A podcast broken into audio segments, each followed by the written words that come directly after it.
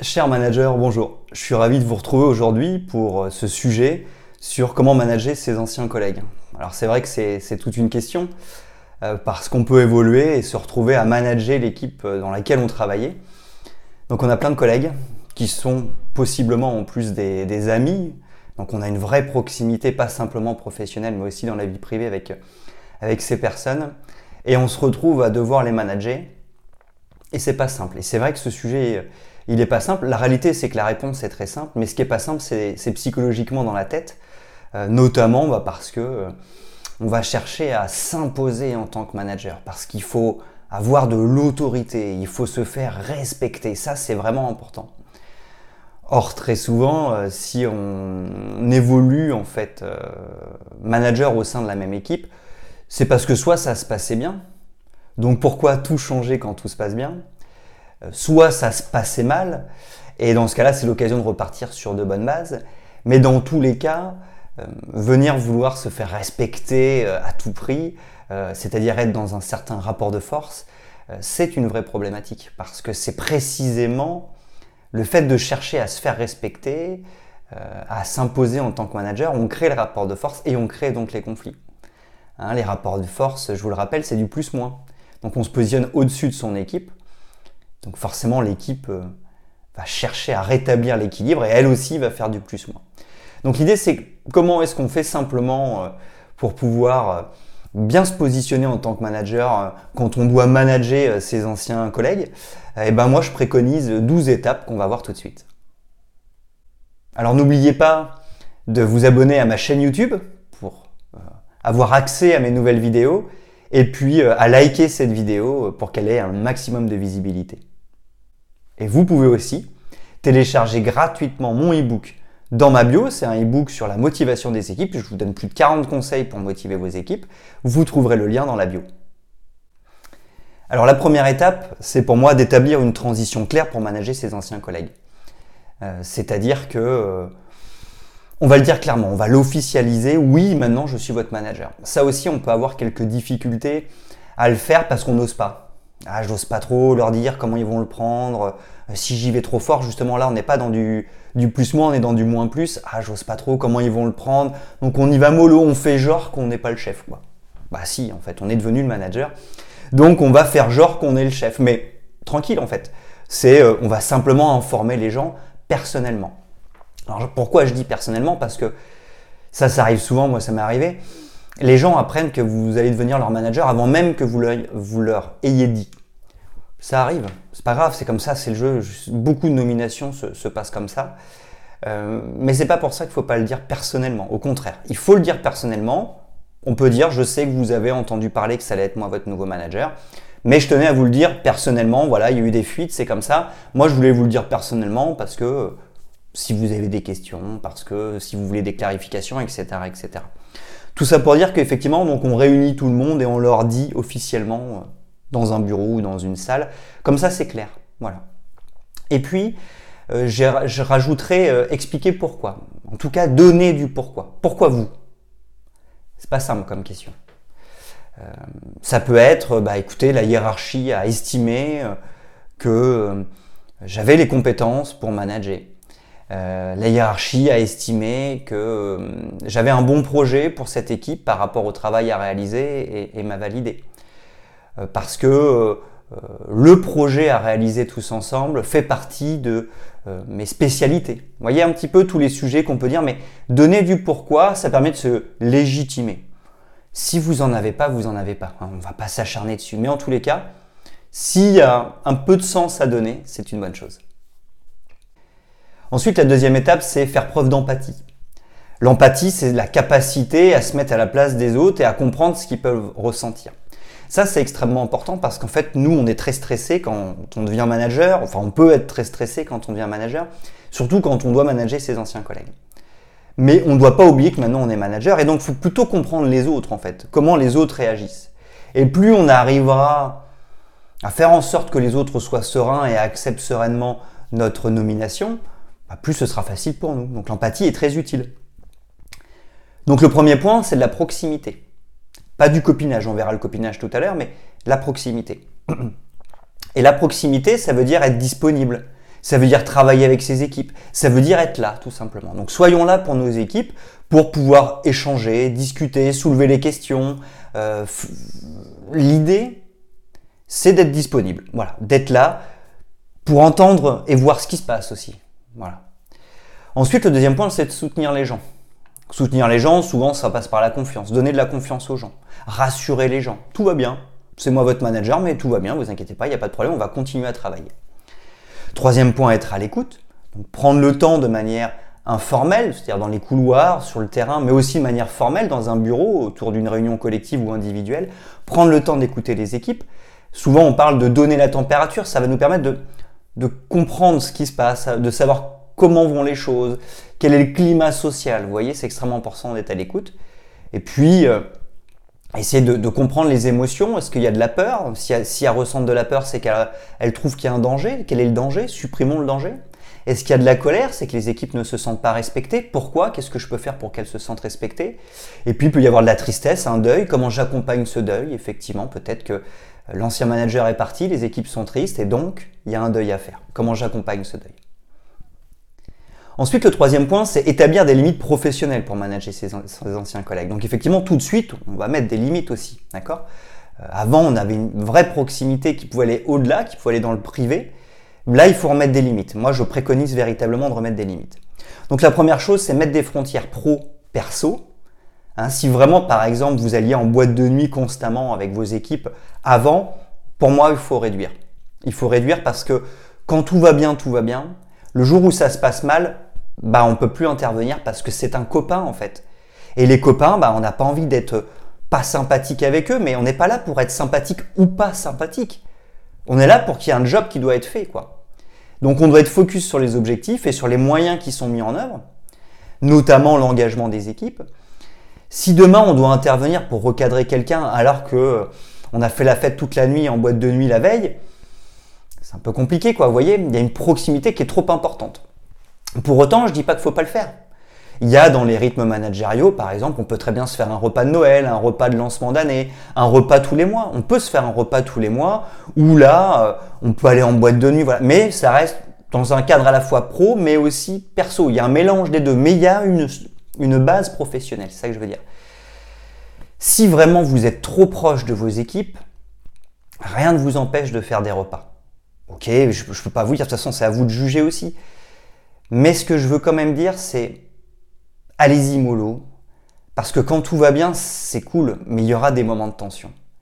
Et si vous voulez avoir la légitimité d'intervenir et de recadrer, s'il y a une trop grosse proximité dans la vie privée, ça va être extrêmement difficile. Et puis en plus de ça, on n'est pas forcément proche de la même manière dans la vie privée de tout le monde. Donc ça peut créer des jalousies, et c'est ça le copinage, c'est que nous aussi, on peut perdre aussi notre, euh, objectivité. C'est-à-dire que euh, euh, on va être influencé dans notre manière d'évaluer les gens parce qu'on est plus proche de certains que de d'autres. Donc véritablement, moi je vous dis, faites attention, limitez quand même les sorties privées et ça, ayez conscience de ça avant de commencer votre job de manager, parce que si vous n'êtes pas prêt à ça, peut-être qu'il ne faut pas accepter le poste. Deuxième point, exprimer ses attentes. Qu'est-ce que vous attendez? J'attends de la solidarité, que les gens arrivent à l'heure. Voilà, n'hésitez pas à exprimer vos attentes. Et puis troisièmement, définissez des limites claires aussi euh, professionnelles. Je parle. Hein. là, c'est pas pro perso, c'est vraiment professionnel. Quelles sont les limites? C'est-à-dire peut-être que vous avez vu des choses quand vous étiez collègue euh, que vous ne voulez pas que ça se reproduise avec vous. Donc tout de suite mettez des limites. Donc à la fois les attentes, c'est-à-dire c'est les côtés positifs voilà, euh, je veux de la solidarité, et les limites, c'est plutôt le côté un peu négatif. Quatrièmement, être impartial, on l'a vu, hein, effectivement, euh, on peut plus être dans le copinage. Donc ça veut dire qu'il faut traiter les gens de manière équitable. Donc tout le monde pareil. Donc on se base sur des critères objectifs. Voilà. Euh, je sais pas, pardon, un commercial, combien de chiffres d'affaires il a fait? Quels sont les retours de ses clients? Et c'est pas je t'aime bien ou je t'aime pas. Donc pas de favoritisme, hein, c'est-à-dire que je ne vais pas privilégier l'un au détriment de l'autre parce que je le préfère. Et ça, ça va asseoir votre crédibilité. Alors ça paraît logique, mais c'est euh, en réalité, ça fonctionne très mal en fait ça. Euh, il y a même des managers qui managent des équipes qui ne sont pas leurs anciens collègues, qui sont dans du favoritisme. Hein, jamais. On a des critères objectifs, notamment c'est des fiches de poste. qui, qui déterminent les critères objectifs. On s'appuie sur ces critères pour évaluer les gens et pas sur si j'aime ou j'aime pas. Cinquièmement, la communication, bien évidemment, cinquième étape. Donc il faut une communication claire et régulière. Hein, en réalité, on passe nos journées à communiquer de manière verbale et non verbale. Euh, et en fait, il faut des rythmes managériaux officiels où on se rencontre individuellement, soit tous les jours, toutes les semaines, tous les mois. Voilà, un vrai rythme. Ça, c'est l'occasion d'une autre vidéo. Euh, mais il faut se réunir individuellement et collectivement régulièrement de manière officielle pour justement refaire le point sur les vraies priorités. Pas tout ce qui s'est dit sur les vraies priorités.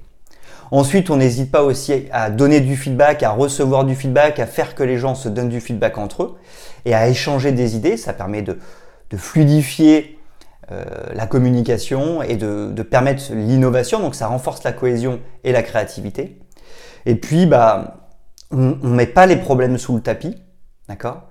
On, gère les conflits. Il y aura des conflits, même quand tout se passe bien, il y a des conflits, parce que quand tout se passe bien et qu'il y a de la confiance, les gens se disent les choses, donc ils sont pas d'accord sur tout, donc il y a des conflits. Hein.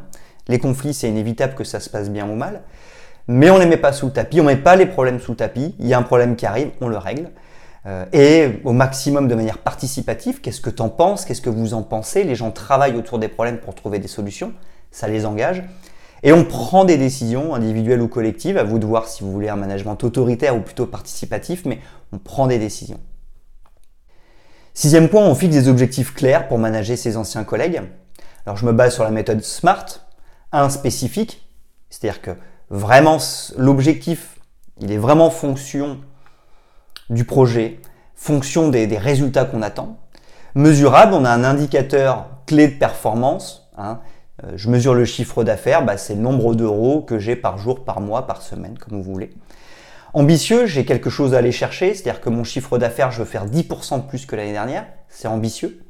Mais réaliste, c'est-à-dire que oui, c'est quand même possible de l'atteindre. Hein. Je ne vais pas mettre 200% de progression de chiffre d'affaires alors que mon entreprise, elle a 20 ans. Par contre, une entreprise qui a un an, pourquoi pas après tout Vous voyez? Donc il faut que ce soit à la fois ambitieux et réaliste. Et puis temporellement défini. Quand? L'année prochaine, c'est-à-dire le, premier, euh, au 1er janvier de l'année prochaine, je veux sur l'intégralité de l'année avoir réalisé 10% de chiffre d'affaires en plus sur l'année. Vous voyez quelque chose temporellement défini. J'attends de toi que tu euh, fasses une progression de chiffre d'affaires de 5% dans un mois. C'est pas la même chose sur l'année que dans un mois. Et puis on va déployer tous ces objectifs à travers les rythmes managériaux. Donc un, le lancement d'année collectif, on se réunit une fois par an on lance l'année autour des objectifs. La même chose au niveau individuel avec l'entretien annuel. Tous les mois, au moins tous les mois, on se réunit collectivement une fois et individuellement une fois pour faire le suivi et réajuster. Et puis tous les jours, on peut faire des briefings collectifs, des briefings individuels pour déployer aussi ces objectifs. Septièmement, développer ses compétences en management, c'est ce que vous êtes en train de faire, c'est très bien. Vous essayez de vous former, vous essayez d'apprendre des techniques, des, méthodes pour justement venir développer vos compétences managériales, ça c'est constant. Formez-vous constamment, parce que ça clairement ça va vous aider, euh, parce que il y a deux choses quand on manage ses anciens collègues, c'est que il y a la technique en elle-même qui va vous être très utile, mais il y a la confiance en soi. Et le fait d'être formé, ça va vous donner un coup d'avance sur vos équipes et vraiment de la confiance. Vous, allez avoir le sentiment d'être armé pour faire face à vos anciens collaborateurs. Huitièmement, faire preuve de leadership pour manager ses anciens collègues. Alors qu'est-ce que c'est que le leadership? Parce que on dit que c'est inné, ouais, certains ont un leadership inné, mais en réalité, ça se travaille. Premier point, le professionnalisme. On est pro, d'accord? Il y a des objectifs à atteindre. Le seul objectif, c'est d'atteindre les objectifs ensemble, d'accord? On se base sur des critères objectifs pour évaluer les gens, d'accord? Voilà, ça c'est le professionnalisme. L'exemplarité, si on demande de la solidarité, on est solidaire. Si on veut que les gens arrivent à l'heure, on arrive à l'heure. On est exemplaire, on incarne ce qu'on demande. Et puis on est engagé. C'est-à-dire qu'on a une véritable implication, une véritable envie de faire réussir l'entreprise. C'est ça l'engagement. Si on n'est pas engagé, si on n'en a rien à foutre de sa boîte, bah les équipes elles en ont rien à foutre. Voyez, bah c'est ça. Il faut être engagé. Neuvièmement, gérer les conflits de manière appropriée. Vous aurez des conflits. C'est pas parce que c'est des anciens collègues qu'il faut pas gérer les conflits. Alors pour ça, bah, il faut agir rapidement. Je vois qu'il y a quelque chose qui se passe, je fais pas semblant, j'y vais. J'écoute, dis-moi, qu'est-ce qui s'est passé? J'essaie de comprendre. Hein, c'est pas tout de suite je prends parti pour ceux que je préfère, j'essaie de comprendre. Et puis, je recentre sur les objectifs. D'accord? Donc, deux collègues se sont pris la tête. Donc, très rapidement, j'interviens. Qu'est-ce qui s'est passé? Vous êtes pris la tête? J'ai vu que les deux, ils boudaient là. Hein, ils sont en train de bouder dans leur coin. Je fais pas semblant de pas voir. J'y vais. Rapidement, j'agis. Je vais rencontrer individuellement chacun. Qu'est-ce qui s'est passé? Raconte-moi. Ah, vous vous êtes engueulé parce que vous n'êtes pas d'accord sur tel ou tel sujet. Ok, très bien, je comprends pourquoi vous n'êtes pas d'accord. Ah, parce que toi, ça tient à cœur telle méthodologie, toi, ça tient à cœur telle méthodologie. Ok, je réunis tout le monde, je rappelle les objectifs, voilà les objectifs, qu'est-ce qu'on fait maintenant? D'accord? Et là, je drive le truc pour trouver une solution pour atteindre les objectifs. Dixièmement, soutenir le développement de carrière. Alors, horizontalement, euh, enfin, horizontalement, parce que euh, les gens peuvent vouloir faire, euh, ne pas vouloir évoluer en tant que manager, ils veulent changer de métier par exemple. Ça peut être verticalement, les gens qui veulent devenir manager. Il y a des gens, ils veulent juste devenir plus compétents. Il y a des gens, ils veulent juste des missions plus intéressantes. Donc on va identifier le besoin. De quoi tu as besoin? De compétences, d'un nouveau projet, d'évoluer, voilà. On accompagne et on forme. C'est extrêmement motivant hein, quand les gens ont un projet de les accompagner et de les former pour ça. Puis quand il y a des opportunités, on leur donne. Moi, je voulais, euh, je me souviens, je voulais euh, partir à l'international. Euh, mon manager aurait pu dire bah non, j'ai pas trop envie parce que je veux te garder dans mon équipe. Non, il m'a accompagné. Et du coup, tout le long où j'ai travaillé avec lui, j'étais extrêmement motivé. Donc, en fait, ça, motive. Faut savoir que les équipes vont tourner. Hein. C'est logique, ça fait partie du job. De, les, gens sont là, on les accompagne, puis soit ils restent, mais certains partent, et ben on recrute de nouvelles personnes, puis on repart sur autre chose. Onzièmement, restez ouvert au feedback et à la participation. Ce que je veux dire par là, c'est n'hésitez pas à demander à vos équipes ce qu'elles attendent de vous, ce qu'elles pensent de vous. Recevez du feedback, ça vous permet euh, de, savoir dans quelle direction aller. Moi, mes équipes me disaient, euh, quand je suis arrivé, je me souviens dans mon dernier job, elles me disaient, j'ai besoin que tu me fasses confiance, que tu me responsabilises et que tu me donnes de l'autonomie et que tu m'aides quand j'ai des problèmes. Bah, une fois que vous savez ça, ça va beaucoup mieux en fait. Vous savez ce que vous devez faire. Donc c'est extrêmement important de demander à vos équipes ce qu'elles attendent de vous, quels sont leurs besoins, et de les faire participer autour de ça. Et puis enfin, le douzième point, n'oubliez jamais, parce qu'il y a eu une vraie proximité parce que vous étiez collègues, mais respectez la confidentialité pour manager ses anciens collègues. C'est-à-dire qu'avant, peut-être que quand il y avait des potins, on se racontait tout parce qu'on était anciens collègues, on était des collègues, alors on se racontait les potins. Maintenant, on se raconte plus les potins. Maintenant, clairement, quand quelqu'un vient dans votre bureau et vous explique quelque chose, ça reste entre vous. D'accord? Ça, c'est extrêmement important. Donc, on garde les informations, on les garde confidentielles. Et puis, bah, ça, ça va instaurer toute la confiance. Parce que les gens vont se dire Ah, il a bien changé de posture, il a bien compris que désormais, il était plus euh, notre collègue, notre manager. Et donc, on va avoir un rapport différent avec lui.